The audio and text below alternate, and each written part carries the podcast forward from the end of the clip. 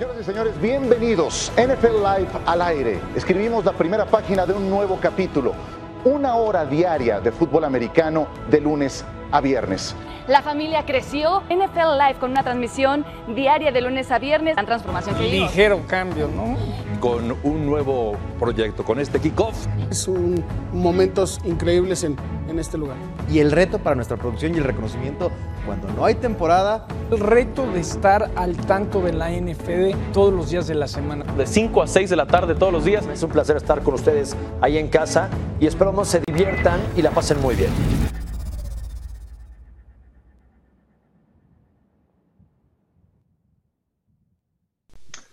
Qué gusto saludarles. Y saben qué, me acuerdo como si fuera ayer, de eso que ocurrió hoy exactamente hace cinco años, porque era un gran reto, todo un reto.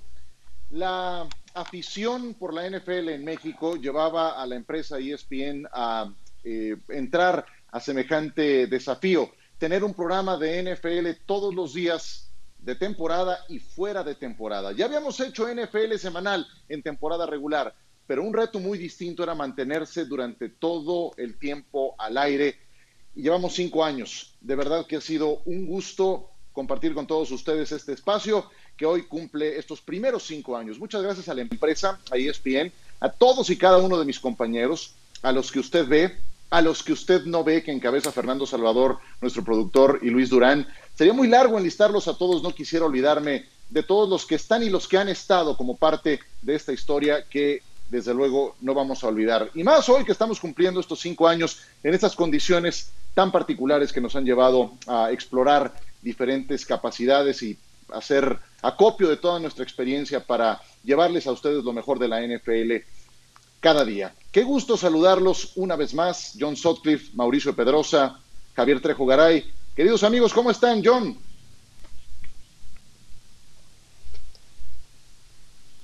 ¿Cómo estás, mi Hola, Ciro? John. Fíjense que traje el pastelito aquí. La verdad, eh, he disfrutado de estar con la mayoría de ustedes estos cinco años. Que entienda Mauricio lo que tenía que entender. Y bueno, quise traer ese pastel y para romper el protocolo, porque típico, aguántate hasta el final. Dije, de una vez le voy a dar un lleguecito. A ver. Eso es todo, muy bien. Perfecto, muy bien. La. NPL es pasión para mucha gente en México, en Latinoamérica, por cierto está bueno el pastel de chocolate, y es un honor poder hablar todos los días de la National Football League. Felicidades y sobre todo a, a toda la producción, porque lo más fácil es pararme a decir locuras o pegar gritos, todo lo que hay detrás de cámaras, sobre todo en esta pandemia. Exacto, pero todo lo que hay detrás de cámaras para, para toda la gente, Fer, al niño Durán, a Cristian, a todos, felicidades. Y me encantaría compartir este pastel hoy con la mayoría de ustedes. Mau. Eh, yo, yo me siento muy emocionado porque recuerdo, con, como ya decía Ciro, la época de, de NFL semanal y, y- y el trabajo que era sacar un programa a la semana. Y hacerlo ahora todos los días, no es- para mí es el reflejo de tres cosas particulares. Primero, la gente que nos ve quiere decir que tiene el interés de seguir hablando de fútbol americano. Dos, del enorme trabajo del equipo de producción, que son los verdaderos héroes de esta película, papá, como dijo algún infame gobernador. Pero también de la camaradería que hay entre todos nosotros. Ustedes nos ven y a veces nos... No, es que no nos peleamos, discutimos porque nos apasiona. Y eso creo que hace la diferencia.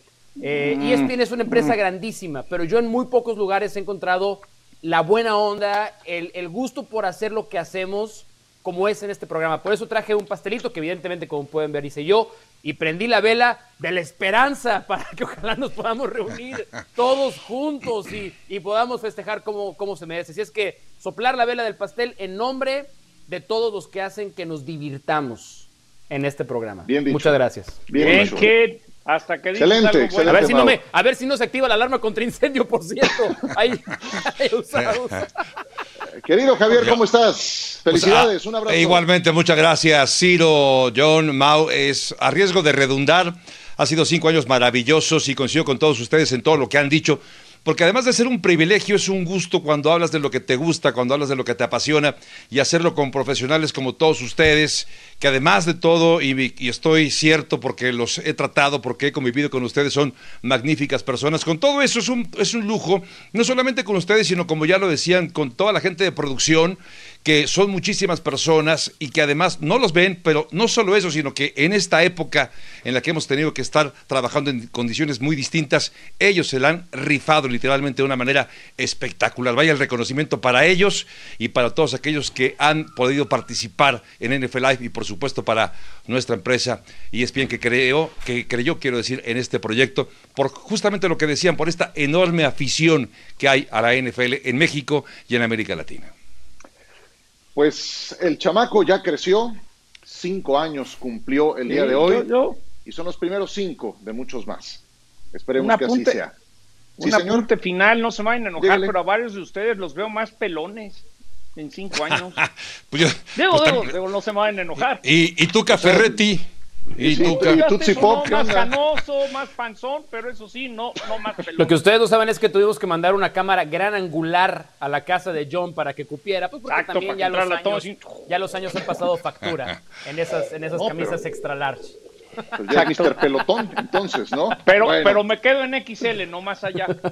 hoy, como cada día de los anteriores cinco años, es un gusto y comenzamos con lo que nos dejó la semana 14 de la NFL. Russell Wilson es uno de los más destacados, sí, cuenta, aunque haya sido contra los Jets. Lanzó cuatro pases de anotación y apenas jugó tres cuartos. Le interceptaron ciertamente uno, pero Russell Wilson llevó al equipo de Seattle camino a la victoria, 21 de 27, 206 yardas, insisto, y lo sentaron en el último periodo. Mau, ¿qué más? El rey de Henry sigue intratable, 215 yardas, dos touchdowns, cuarto juego con más de 200 yardas por tierra y dos anotaciones. Nadie como, le- como él en la NFL está encaminado a ganar consecutivamente el título a campeón corredor. Nadie lo ha hecho desde la Damian Tomlinson en la 2006-2007. Su cliente favorito, siempre los Jaguars. ¿Qué más, Javier? Mientras tanto, Indianápolis, el 1-2, ataque terrestre, ataque aéreo, Jonathan Taylor consiguiendo dos anotaciones por la vía terrestre, una larga escapada, por cierto, para este joven corredor, y por si fuera poco el experimentado T.Y. Hilton consiguiendo otro par de recepciones para una tarde formidable de Indianápolis, de la mano también de un hombre que no cometió muchos errores y ahí la lleva dirigiendo la ofensiva de Indianápolis, como es Philip Rivers. Y otro destacado aparecen los Philadelphia Eagles. Sentaron a Carson Wentz, metieron al novato Jalen Hurts. Y Miles Sanders se acordó de correr. Había estado muy apagado toda la campaña. Tuvo 18 intervenciones entre acarreos y recepciones.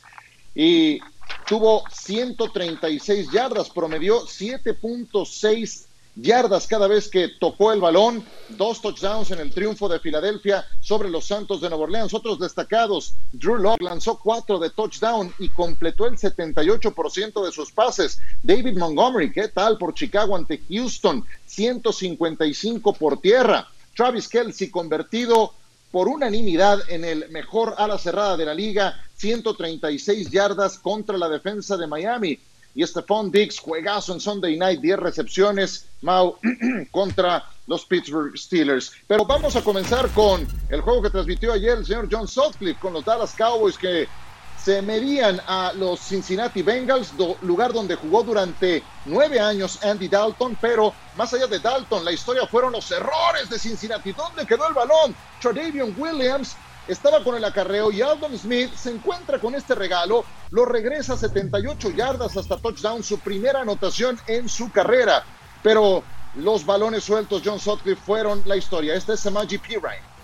Sí, a final de cuentas, esas tres entregas de balón en la primera mitad le dieron 17 puntos a los Cowboys y fue el empujón con todo y que Zeke nunca apareció en el partido para sacar una victoria y tener todavía posibilidades de soñar en ganar la división.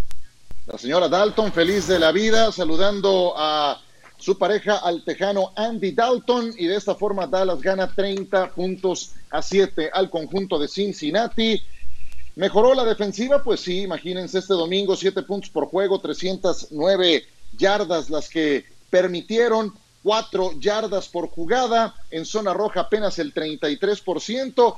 ¿Se dan cuenta? Lo poquito que hace falta para que Dallas se vuelva a meter en la pelea en la división este de la Conferencia Nacional, en una temporada que ha sido mediocre, en eso seguramente nos pondremos de acuerdo, ha sido terrible para Dallas, pero no están eliminados.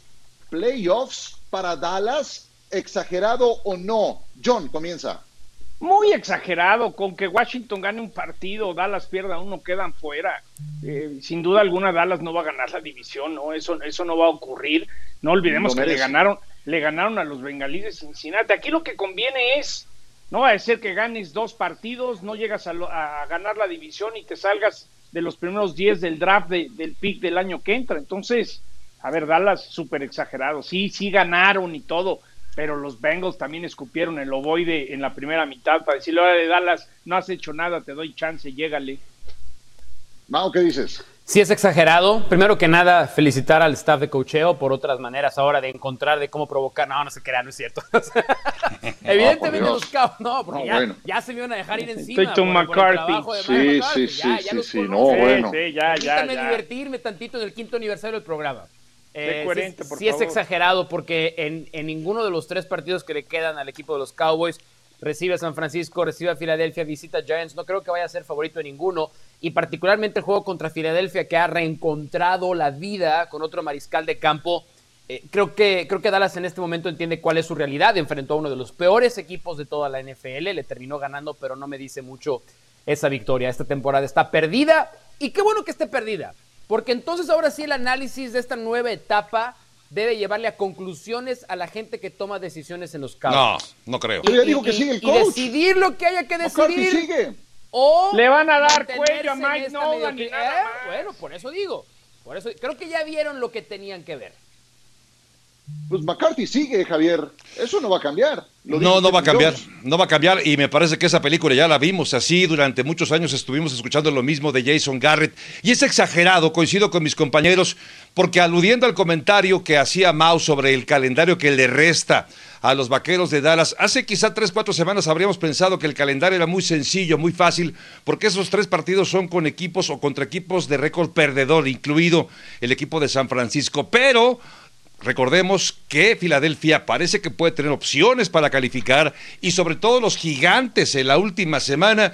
Gigantes es mejor equipo que los Dallas Cowboys y con la ventaja que tienen en este momento, Dallas no va a conseguir la calificación a la postemporada. O, menos malo, ¿no? Menos malo, porque ayer lo de los gigantes fue de verdad para salir corriendo. Entonces, ni un minuto más dedicamos a los Cowboys. Vayamos pues con Filadelfia, que dedica eh, este eh, partido a hacer un cambio en la posición de coreback. Carson Wentz, después de cualquier cantidad de intercepciones, se va a la banca y para enfrentar a Nueva Orleans, ahí lo tienen, al novato Jalen Hurts, lo tomaron en la segunda ronda del draft. ¿Qué es lo que tiene Hurts?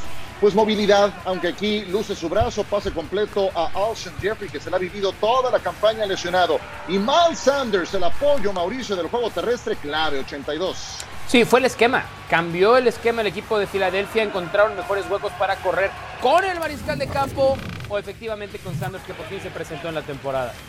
Había estado apagado todo el año Miles Sanders. Perdían por 10. Los New Orleans Saints trataban de venir de atrás. Balón suelto de Jalen Hurts le daba vida al equipo de New Orleans. Y vendría Tyson Hill, Javier Trejo Garay para conectar un touchdown a Jared Cook.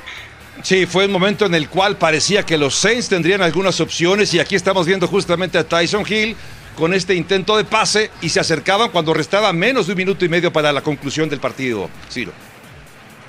¿Qué tal la patada corta? Te traigo finto. Eh, primero a la derecha, termina tirándole a la izquierda un churro. Will Lutz ni siquiera superó las 10 yardas y se acabó el partido 24 a 21. Los Eagles le ganan a los Saints, una de las rompequinielas. Primera derrota de la mancuerna Tyson Hill, Sean Payton en la temporada. Antes habían ganado 3 de 3. Hertz, el primer quarterback novato para la franquicia de Filadelfia en ganar un partido desde 1950. ¿Y cómo lo hicieron? Con yardas terrestres. Ahí el registro de Jalen Hurts, que tuvo 106 yardas por la vía terrestre en este encuentro. Pero esto nos lleva a, a proyectarlo un poco más a futuro, Mauricio Pedrosa, porque ya hoy el coach Peterson anunció que Hurst va a iniciar el siguiente partido de Filadelfia.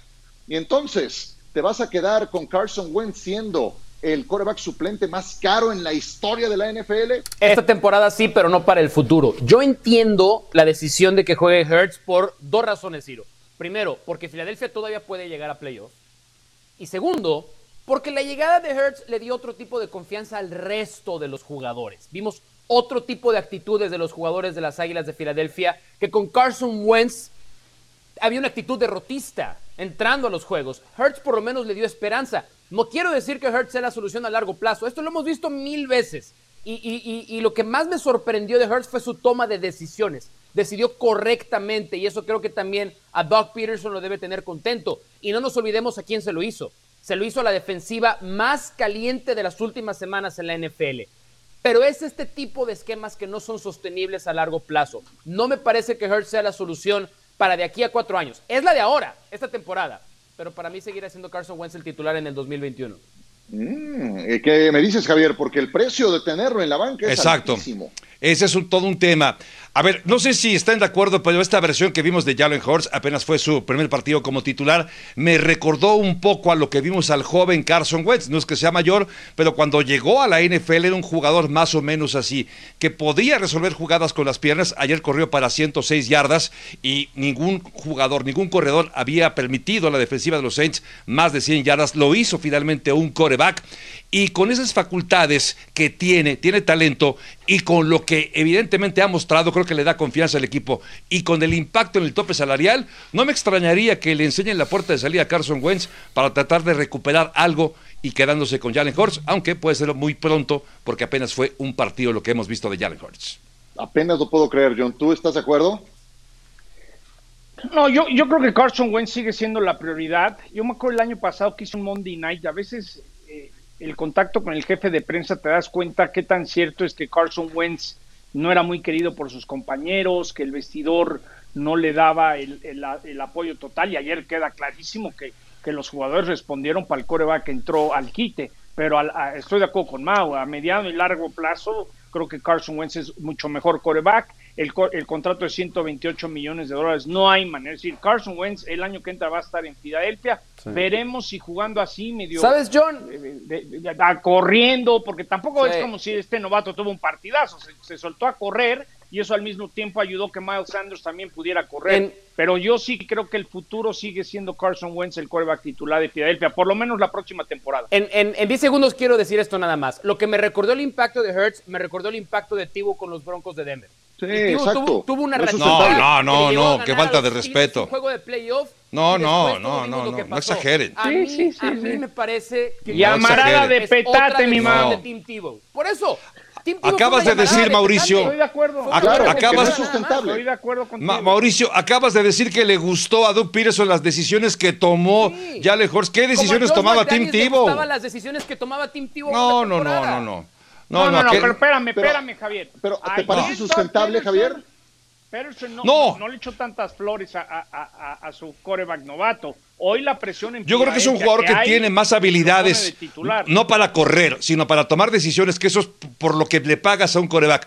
No por el brazo, no por correr, sino por las decisiones que tomas y la ejecución. Eso es lo más importante de un mariscal de campo. Y yo creo que compararlo con Tintivo me parece un despropósito. Veo mejores condiciones y facultades las que tiene Jalen Hurts sobre Tintivo. No, no, era mejor atleta, era más fuerte, era más fuerte. Era más fuerte. No, no, no. Tiene razón, tiene razón. Eso no es suficiente, no es suficiente. se queda en Filadelfia, ya verán. A mí tampoco me parece sustentable su estilo de juego y lo que sí es que si mantienes a los dos para la próxima campaña, tampoco es muy sano. En una plaza como Filadelfia, una controversia de quarterbacks, también tenemos que pensarlo en esa dimensión. Pero lo siguiente para Filadelfia es ganar el juego que tienen en puerta porque la esperanza de postemporada continúa ahí. Vámonos a pausa. Primer bloque.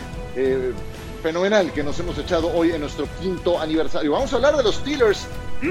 Mauricio Pedrosa, ¿cómo les fue anoche ante los Buffalo Bills? Segunda derrota de manera consecutiva para los. Sunday Night Football lo tuvimos por la pantalla de ESPN, partidazo entre los Steelers y los Bills, aguanieve, condiciones muy complicadas en eh, Buffalo, Juego defensivo en la primera mitad y vean nada más, pase interceptado, John Taron Johnson regresaba hasta touchdown. Habían entrado con mucha intensidad eh, los Steelers y paulatinamente se fueron cayendo, Ciro. No le encontraron la pista a Stephon Diggs, que los trajo locos. Tuvo 10 recepciones en este partido. Esta anotación a envío de Josh Allen y Roethlisberger volvió Mauricio a ser interceptado. Ahora Levi Wallace. Malas decisiones de Ben Roethlisberger, frustrado ante la falta de juego terrestre. Se volvió predecible el ataque de Pittsburgh, que merecidamente fue vapuleado por los Bills. Y con esto son dos derrotas consecutivas después de haber empezado con 11 triunfos al hilo para los Pittsburgh Steelers. ¿Qué ocurrió con casos semejantes en el pasado? Los Saints y los Broncos llegaron al Super Bowl, no así los Colts en dos ocasiones y los Rams en 1969. Veremos cuál es el desenlace con unos Steelers que ayer fueron superados y con claridad ante Buffalo. I don't play good enough football, then I need to, to hang it up. But um, you know, I, I, still feel like I can, you know, do do enough things to help this team win football games, and um, I'm gonna do everything I can to get us back on track.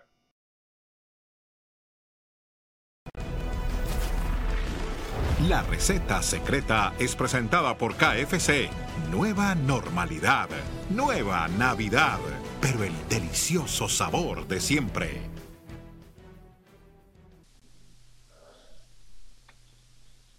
Pues eh, regresó James Conner, no fue factor, ausencias en la defensa, especialmente en la posición de linebackers. Joe Hayden, cómo lo extrañaron en este partido. Javier, aquí claramente hay un ingrediente que sí estaba apareciendo en la receta durante los 11 primeros juegos de los Steelers y que se ausentó en los últimos dos. ¿Cuál es ese ingrediente? Yo creo que ese ingrediente que les hace falta porque no han podido encontrarle el toque especial ha sido el ataque terrestre. Es un equipo que sabe tener grandes receptores, lo hemos visto durante muchos años, buenas defensivas, pero no ha podido construir sólidos eh, jugadores por tierra. Desde que se fue Le'Veon Bell hace tres años no han podido tener un corredor consistente. Creo que ese es el ingrediente que le falta, un sólido ataque terrestre que descargue un poco la presión que tiene Ben Roethlisberger para conseguir ganar partidos. Oigan, tres juegos en 12 días, creo que a cualquiera le pegan, ¿no? Sí, sí, pero, pero, pero Pittsburgh está claramente mal. A ver, ¿alguien está realmente sorprendido de lo que pasó ayer? No. No, no, no, yo pensé que Buffalo ganaba. Para nada. Y, la, y, la, realidad es esta. Sí, podemos apuntar a la derrota de ayer, a la derrota contra Washington. Pittsburgh tiene un mes sin jugar bien fútbol americano. Un mes. Y es insostenible este modelo. Evidentemente, tú hablabas, Ciro, de las ausencias de linebacker, particularmente el linebacker central. Eh, ayer jugó Williamson de entrada, que llegó al equipo media temporada después de que se haya lesionado Bush. Pero creo que hay un tema del que tenemos que hablar. Y es, Ben Roethlisberger físicamente no se ve bien. Los pases de... El pick six ayer fue el que cambió el juego. Porque Pittsburgh se pudo ir, se pudo ir al descanso con la ventaja. Fue un patito el que salió de Ben Roethlisberger. Si Ben está mal, si físicamente... No importa cuántos balones suelte Deontay Johnson. No importa si Ben físicamente no está bien, este equipo se acabó. Está liquidado. Va a perder contra Cleveland y va a perder contra Indianapolis. Va a llegar a playoff y lo más probable es que llegue a playoff y se vaya a las primeras si algo no cambia. Y yo no veo que puede cambiar hasta el tour en Pittsburgh. ¿Tú lo ves mal, John, a, Big Ben? Ayer platicábamos del tema en el partido. ¿Cómo lo viste? Sí, sí, a ver, ya no tiene la misma movilidad, pero creo que también las defensas ya saben que viene, ¿no? ok, en menos de dos segundos lanza y el pasecito, pero como no puedes establecer el ataque terrestre, como que ya saben las defensas a qué va. Para mí el punto fundamental es la intensidad, el cansancio que tiene este equipo. Les pegaron a la rutina del Thanksgiving, el esperar un partido de jueves que se jugó hasta martes.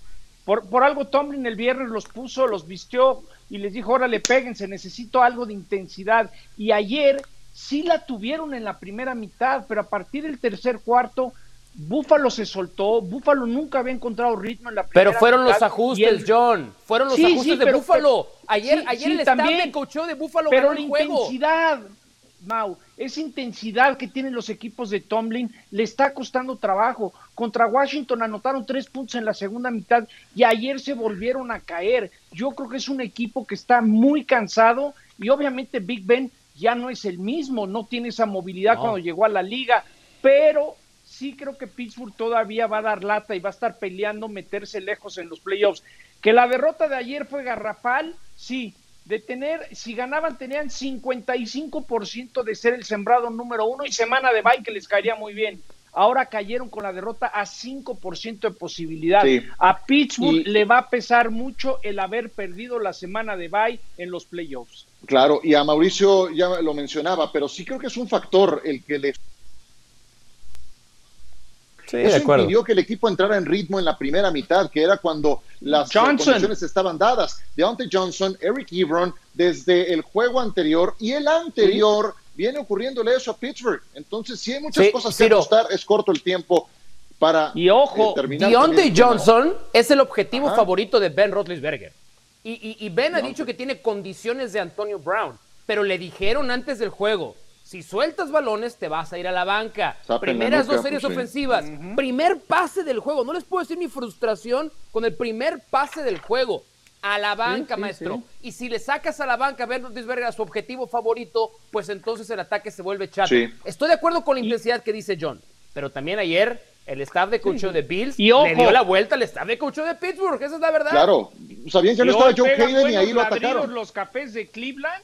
Y Le aguas, peleando, claro, le andan, claro. le andan quitando la división a los Steelers, ¿eh? Con ellos cierran. El último Sí, partido de la digo. temporada es Pittsburgh contra Cleveland. Muy bien. Lo que ya le quitaron a Pittsburgh es el primer lugar de la siembra en la conferencia americana, porque más temprano de lo que acabamos de ver, Kansas City se enfrentaba a Miami, volvía Patrick Mahomes al Hard Rock Stadium en Miami, Florida, donde en febrero conquistó el Super Bowl 54. Y aquí lo tenemos, enfrentando ahora a los Dolphins con este pase interceptado. Byron Jones se lo llevaba. Fueron tres intercepciones, Mau, a Pat Mahomes, que apenas había lanzado dos en toda la campaña. Estoy mal si creo que Chiefs juega intenso cuando quiere.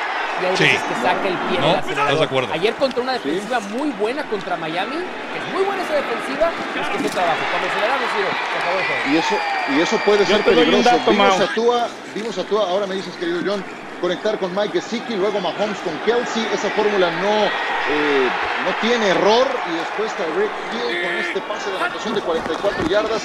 Algo más de Tua con Gesicki, John.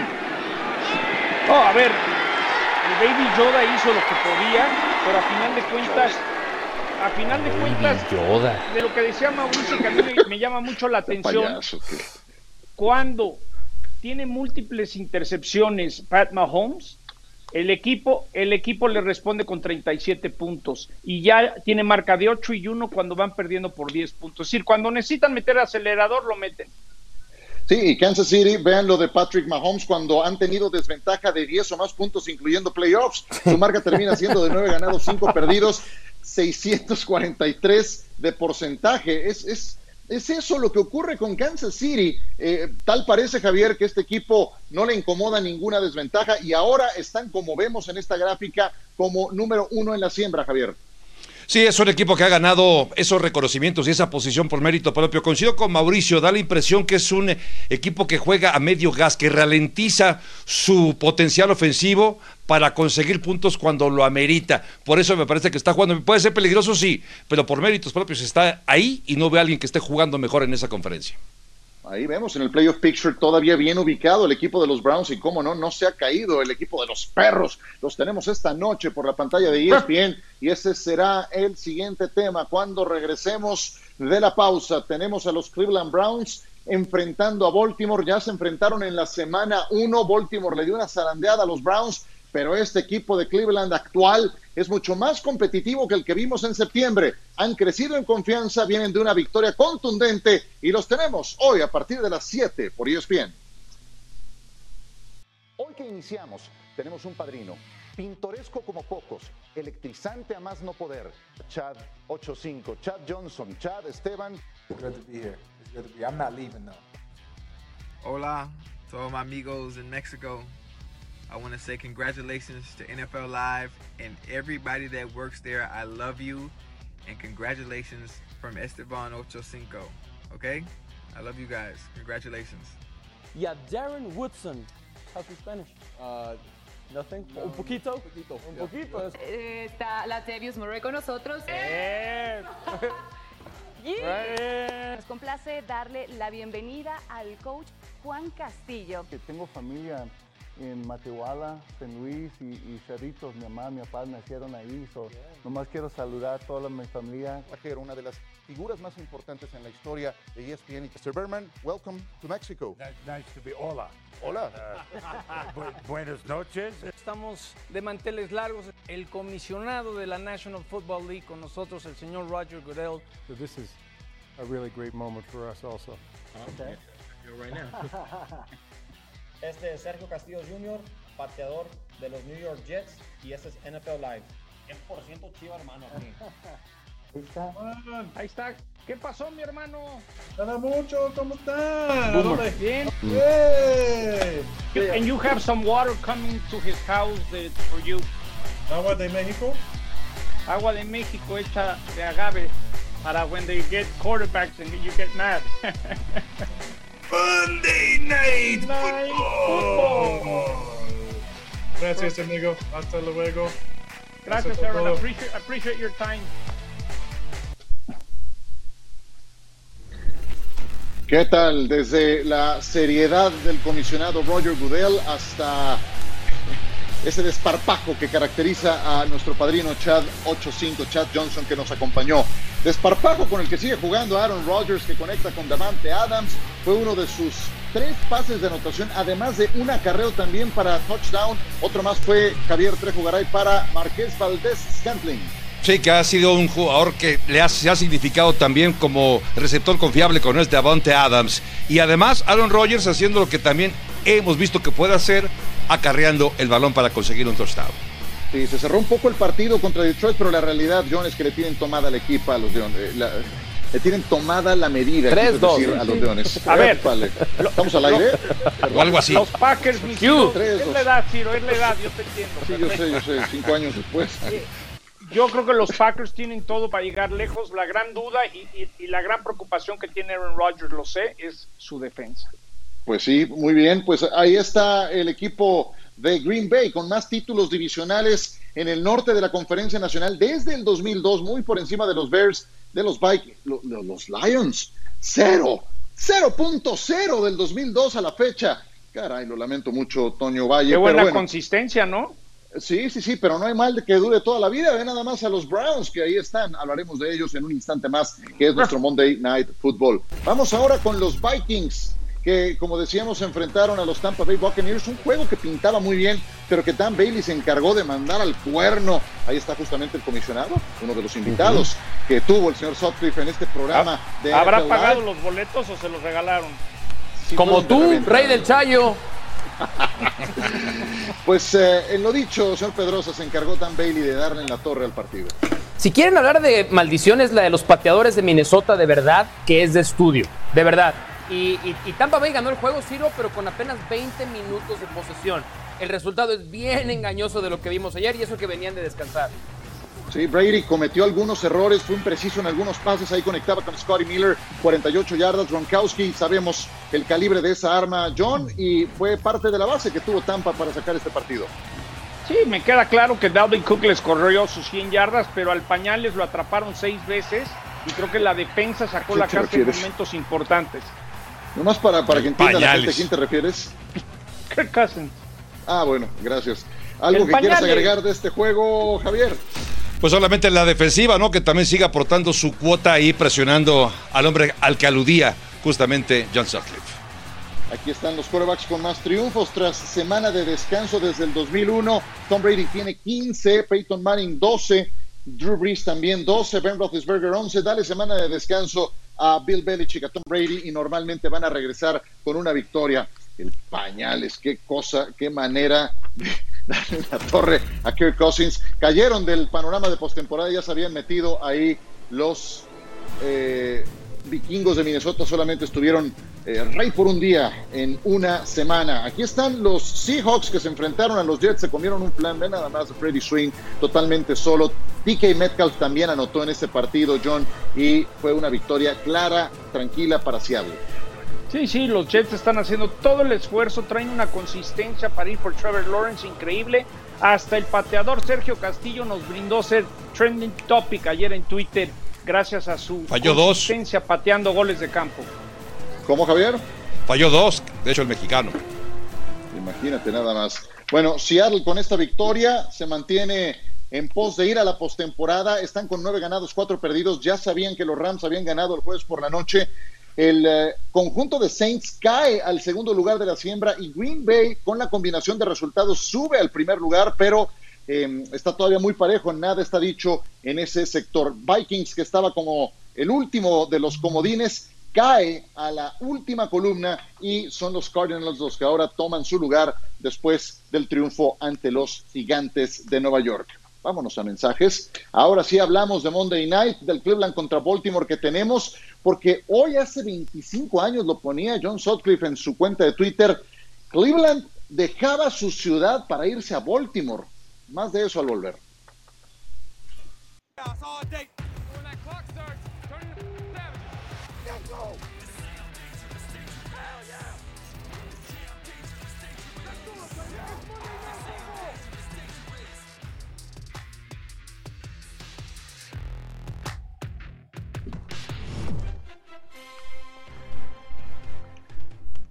Cleveland, Ohio. A esta ciudad hace 25 años le partieron el corazón porque sus amados Browns se fueron a jugar a la ciudad de Baltimore. Así lo decidió Art Modell y fue un auténtico drama. Los Browns se han pasado prácticamente dos décadas, los perros, pues eh, vagando por el desierto, teniendo temporadas miserables y parece que eso ha terminado si la temporada terminara en este momento con esa marca de nueve ganados y tres perdidos, estarían en postemporada y de hecho no renuncian todavía a ganar la división. Han desplazado a los Baltimore Ravens de Lamar Jackson en pantalla el comparativo de los dos quarterbacks. Cleveland se respiran aires de cambio. Al fin tienen un entrenador verdadero con Kevin Stefanski y un quarterback que ha eh, compuesto el rumbo. Pablo Viruega, gusto en saludarte. Bienvenido a este programa especial de NFL Live en que cumplimos cinco años. Un abrazo cordial, muchas felicidades también para ti, por supuesto. Estarás con Lalo Varela en la transmisión de este partido y comienzo por preguntarte, ¿cuál de estos dos corebacks crees que tiene mejor momento en la Igualmente, actualidad? Sir, un abrazo y por supuesto una felicitación a todo el equipo y a toda la producción por estos cinco años de NFL Live. Un, un trabajo, la verdad, eh, incansable y una gran, gran felicitación por un muy buen trabajo. ¿Quién llega en mejor momento? Sin duda yo creo que debe ser Baker Mayfield, Gracias. porque si bien es cierto que este equipo de los eh, eh, Browns seguía más por el juego terrestre, pero viene de una formidable semana eh, Mayfield, lanzando cuatro pases de anotación, cambiaron un poco el sistema, empezaron a utilizar más el play action, el engaño por tierra, le cambiaron todo al equipo de Tennessee que esperaba juego terrestre y Baker Mayfield respondió y ha respondido sin una de sus principales armas. Hay que eh, recordar que Odell Beckham Jr. quedó fuera ya hace algunas semanas por el resto de la campaña y lo ha hecho bien, ha reducido esos errores, mientras que de Lamar Jackson, Ciro, yo creo que esperábamos un mejor progreso como pasador y se, eh, se enfoca más en en ser un mejor corredor en, en lugar de desarrollar ese lado de pasador que pudiera llegar a tener. El eh, conjunto de Cleveland, Pablo, tú lo sabes, tiene una gran mancuerna de corredores, Kareem Hunt y Nick Chubb. ¿Qué crees que resulte de esa confrontación contra la defensa de Bueno, va a ser de poder a poder. Va a haber mucho, mucho juego físico esta noche porque dabas unos antecedentes bien interesantes con respecto a estas dos franquicias. Y ahora los Browns, aunque no lo crean, están ante la posibilidad de dejar todavía un poquito más afuera de la postemporada a los Ravens. Entonces, tiene que ser un juego físico porque además las dos ofensivas son encaminadas a correr el balón. Entonces, yo creo que va a ser eso. Los Browns con ese 1-2, ese punch perfecto que tienen, 1-2 con sus corredores, van a tratar de superar a la defensiva de los Ravens. Y lo van a tener que hacer porque de ahí van a poder atacar por la vía aérea. Creo que tienen más armas para atacar los Browns esta noche que el equipo de los Ravens. Pablo, danos el punto de definición de este Monday Night Football después de todo lo que has estudiado. ¿En qué Hay tenemos que que, fijarnos fijarnos? en una parte que es fundamental, es básica y a veces uno se olvida en una liga que se orienta mucho a lanzar el balón, pero nos eh, enfocamos en una época o en una instancia del año donde el juego terrestre es clave. Juego terrestre, control de balón, control de tiempo de posesión y sobre todo una figura que va a ser fundamental, Miles Garrett. Ese hombre va a ser clave para ponerle presión, capturar, taclear y detener el ataque terrestre de los Ravens. Pablo, Pablo Viruega en el análisis, con Eduardo Varela en la narración. No, no, no. Pablo Varela, no, Viruega, dije, no. Ya no sé ni lo que estoy diciendo. Tú disculparás, querido Pablo. Les deseo mucho éxito en la transmisión. Es Gracias, Ciro decir. Sutcliffe. Un abrazo. Muchas gracias. Venga, muchas gracias a Pablo Viruega, buen amigo y compañero, por supuesto. Bueno, hablábamos de estos perros. John, los Cleveland Browns están de regreso.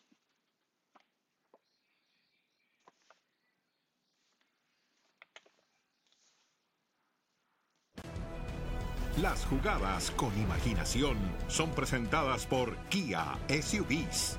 La SUV que imaginaste también te imaginó a ti.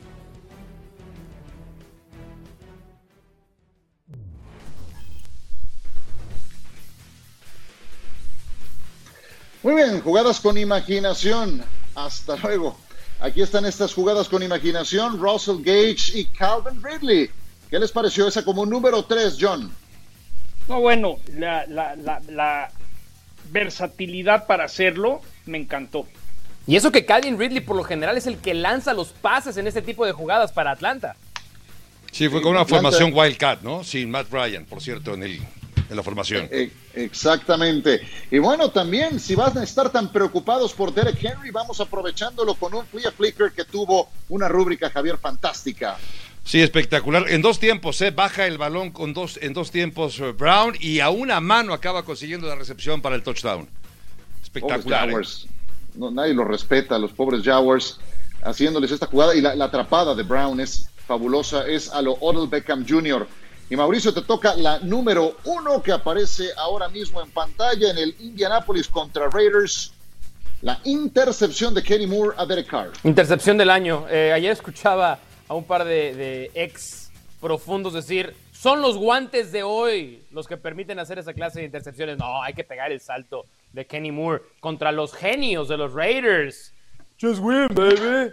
Están cayendo a pedazos. Sí, sí, sí. Dilo bien, igual- es just win, baby. Igualito que el año Si vas a pasado. dar ¿eh? lataslo bien. bárbaro.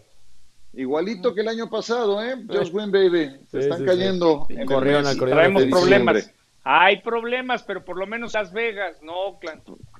Pues ya, ya, ya corrieron al coordinador defensivo, de eso hablamos un poco más adelante en esta emisión de NFL Live. Vámonos a una pausa, regresamos con la recta final de nuestro programa NFL Live de lunes, lunes por la noche.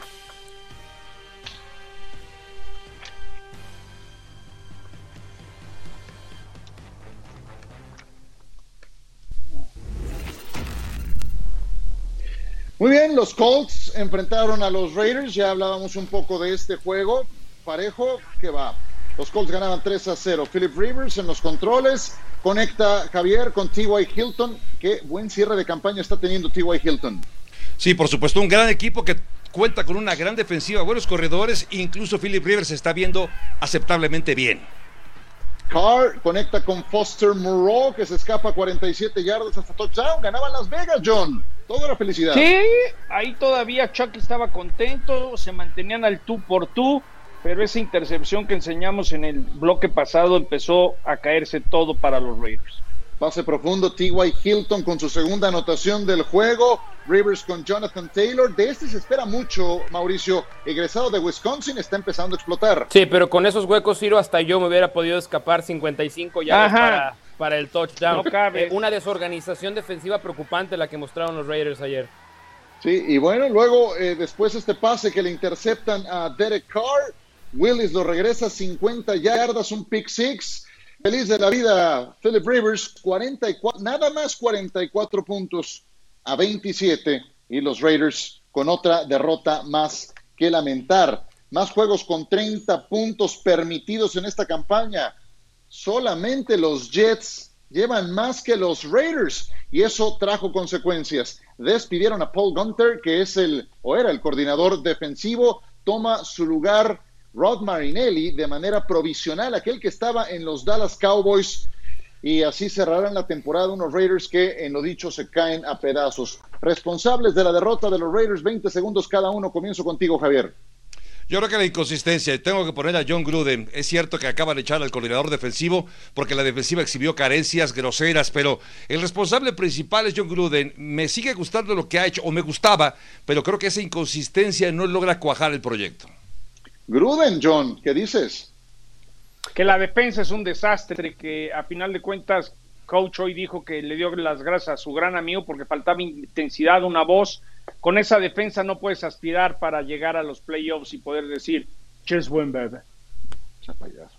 Este, perdón, eh, Mau. Ah, eh, Mike Mayock y John Gruden, porque está muy bien draftear un gran corredor, muy buena línea ofensiva, eh, pero hay que draftear también bien a la defensiva. Y, y, y, los, y los, Raiders draftearon a, a, Jonathan Abram, pero fuera de ahí no hay talento a la defensiva y tienes que jugar a los dos lados del balón. Me imagino que los Raiders ahí prestarán. Tío, tienen 10 años, ¿no? Tienen 10 años para hacer las cosas, entonces pues, supongo que prisa no hay para que les salga. Están tomando vuelo. No sí, sea sí, sarcástico. No hay. No, pues, no 10 sea años. sarcástico. El que No, se lleva pues se es la verdad, pues ese es, ese es su contrato. 10 años, no.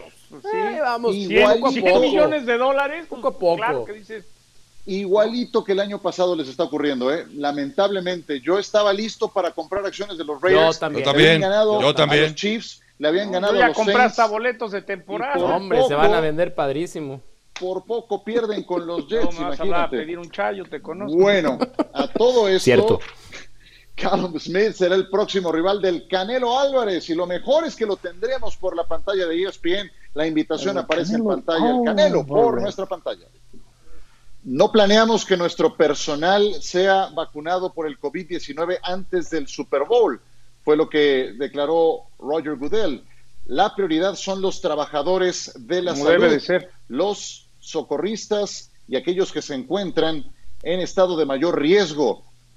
No caemos en esas categorías, por lo tanto, no anticiparemos esto. Fue lo que publicó el comisionado Roger Goodell y creo que me parece muy prudente que eso ocurra ahora que está empezando a hacerse la programación de las primeras vacunas. Nos quedan 20 segundos para cada quien. ¿Algo que quieran comentar de este tema, John?